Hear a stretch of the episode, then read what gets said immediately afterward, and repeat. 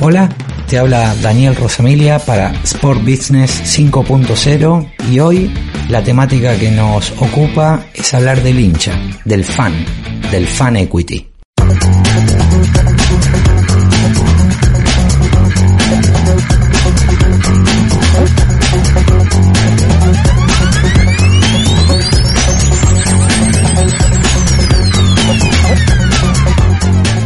Iniciamos este podcast con algunas preguntas. ¿Cuál es el principal activo de un club? De un deporte, de una estrella, de un hincha. Sabemos que tenemos la mejor afición del mundo, que está distribuida eh, por todo el planeta y que, y que es una afición muy leal y a la vez muy exigente. La respuesta es el amor.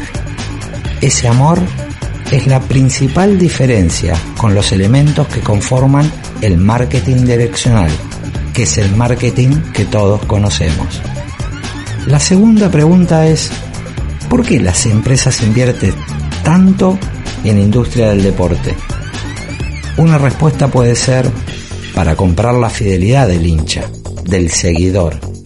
Entonces, podemos deducir que en el deporte no hay espacio para la infidelidad recen, pidan, prometan. Llenen los bares, las calles, las casas, las oficinas y amen a estos colores por sobre todas las cosas. Yo creo en ustedes. Quilmes, el sponsor de la selección argentina de fútbol. Los popes del marketing deportivo, especialmente aquellos que trabajan para los clubes de las grandes ligas, vienen desde hace mucho tiempo estudiando y desarrollando e implementando el concepto de fan equity. Para ponerlo en términos del lenguaje criollo, decimos que significa el valor presente neto de los ingresos corrientes y futuros que genera el fan hacia sus colores, hacia su club. Otra definición podría acercarse al valor de mercado que proporciona esa lealtad del hincha que se traduce en flujos monetarios hacia la institución. Todo esto se puede resumir en el valor de la marca. Los seguidores, socios, hinchas o fanáticos de nuestros clubes componen un mercado muy especial, la lealtad a nuestros colores. Esa lealtad no tiene comparación con casi ninguna otra actividad. Esa lealtad es invariable y de carácter casi irracional.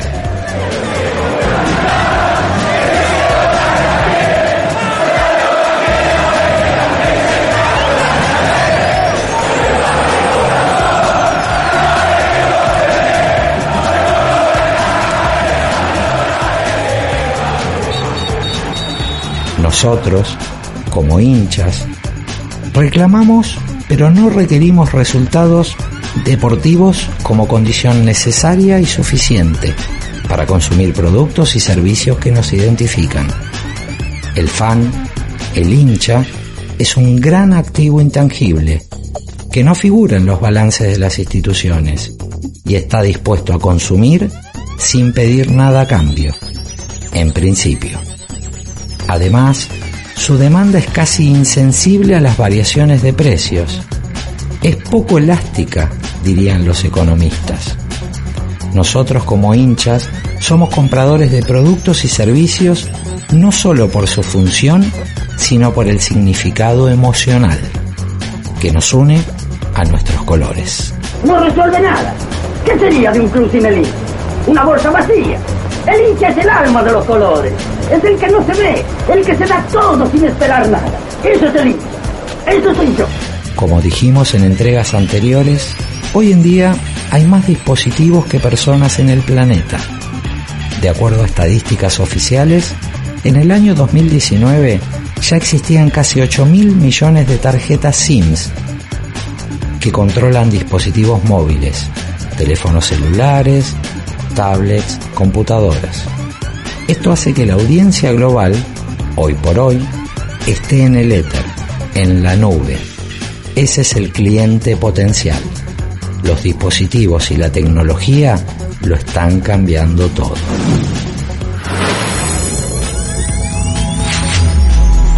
Antes, el hincha, el fan, iba al espectáculo.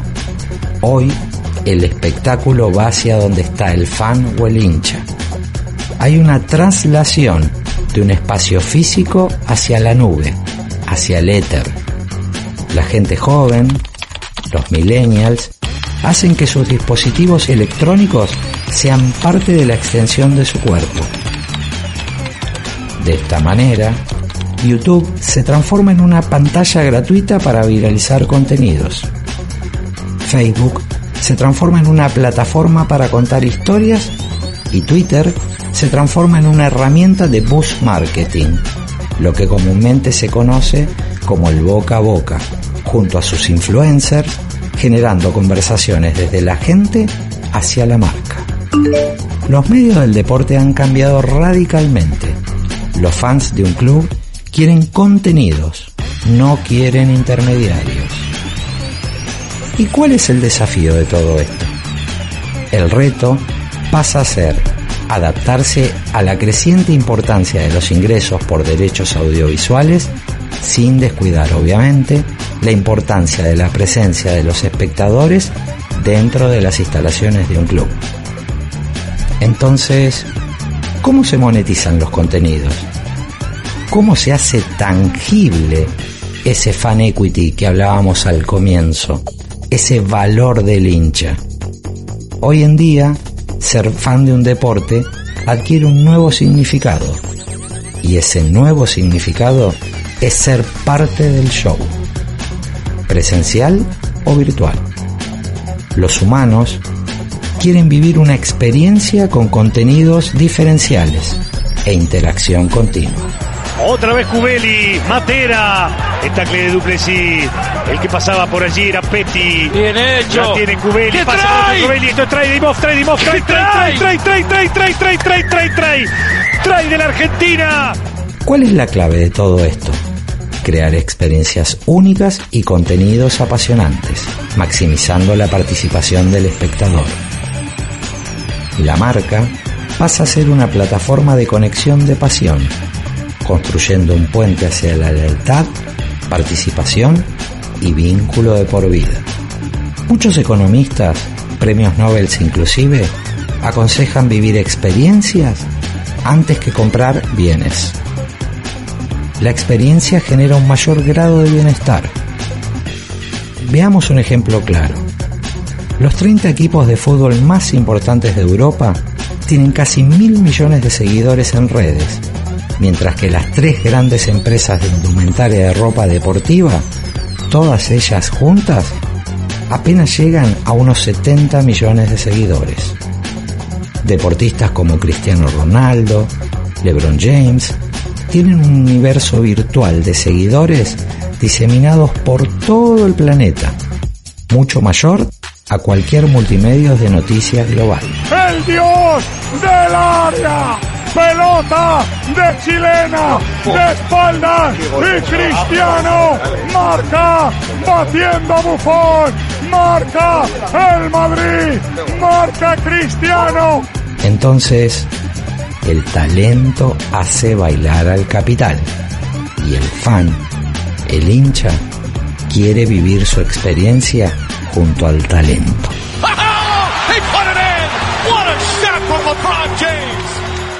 Josep Bartolomeu, presidente del Barcelona, decía hace un tiempo que su prioridad era monetizar la presencia del Barça en la nube, en beneficio de sus seguidores. Florentino Pérez, presidente del Real Madrid, al momento de anunciar una super alianza con el proveedor tecnológico Microsoft, decía, Santiago Bernabéu y Alfredo Di Stefano crearon la mayor fábrica de sueños del mundo, que es el Real Madrid. Hoy sellamos una evolución digital para canalizar las emociones de los madrilistas en todo el planeta. Hoy damos un paso más.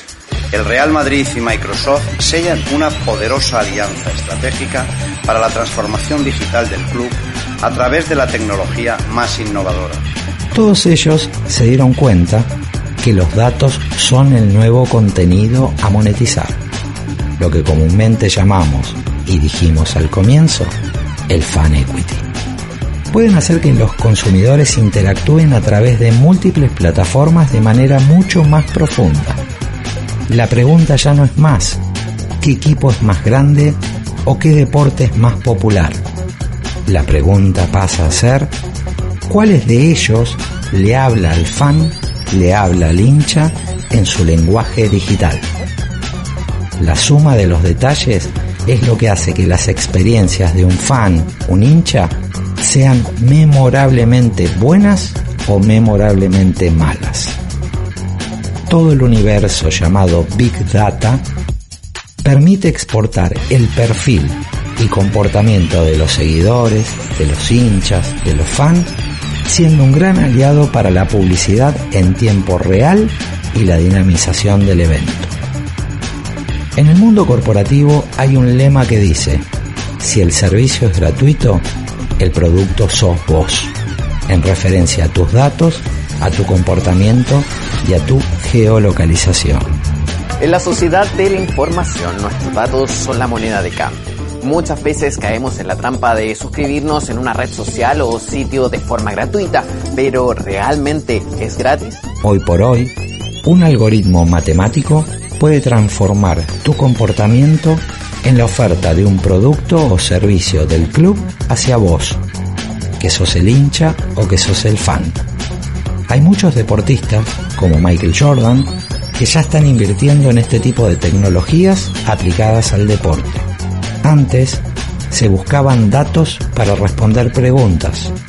Ahora se formulan preguntas en base a datos que disponen los clubes y las ligas más importantes, aumentando la eficiencia y la productividad. ¿Cómo se mide el fan equity? Ese capital no contemplado en los balances de los clubes aplicando las mejores prácticas del mundo. La lealtad y la participación de los fanáticos se está midiendo utilizando tres métricas combinadas. Uno, el capital de los fanáticos, que corresponde a todos aquellos ingresos que generan los hinchas en beneficio del club. Como punto 2, lo que se llama capital en la ruta, que es la asistencia de los hinchas, de los fans, cuando el equipo juega de visitante. Y como punto 3, lo que se conoce como capital social o todo lo que tenga que ver con la viralización en redes sociales, por ejemplo. Estos tres elementos se ponderan por variables, como el éxito deportivo y la población del mercado específico del equipo. El capital de los fanáticos, ese fan equity, que se explica entonces por la asistencia a los eventos y el gasto de esos mismos hinchas de un equipo en su ámbito local, se pondera por su capital social, que son las redes sociales en su conjunto, y lo que se llama el capital en la ruta, cuando el equipo juega de visitante. Todos ellos se combinan y se ponderan por el éxito y la población específica de su mercado. Los aficionados al deporte entre 25 y 30 años ya no ven al deporte como aquellos de 50 años. Durante el 70% del evento deportivo, aquellos que van entre la franja entre 20 y 30 años están concentrados en sus dispositivos, videos, repeticiones y comentario en redes. Demandan una experiencia diferente que hay que estar preparado para responder y comprender. A ver qué dice Cuña, lo llamó el VAR al árbitro del partido. Ojo, señoras y señores, ¿qué termina diciendo Cuña?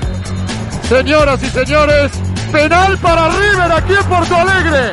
Recuerden que aproximadamente dos tercios de los empleos, tal como los conocemos hoy en día, no van a existir en los próximos 20 años frutos del cambio tecnológico que se viene dando de manera exponencial.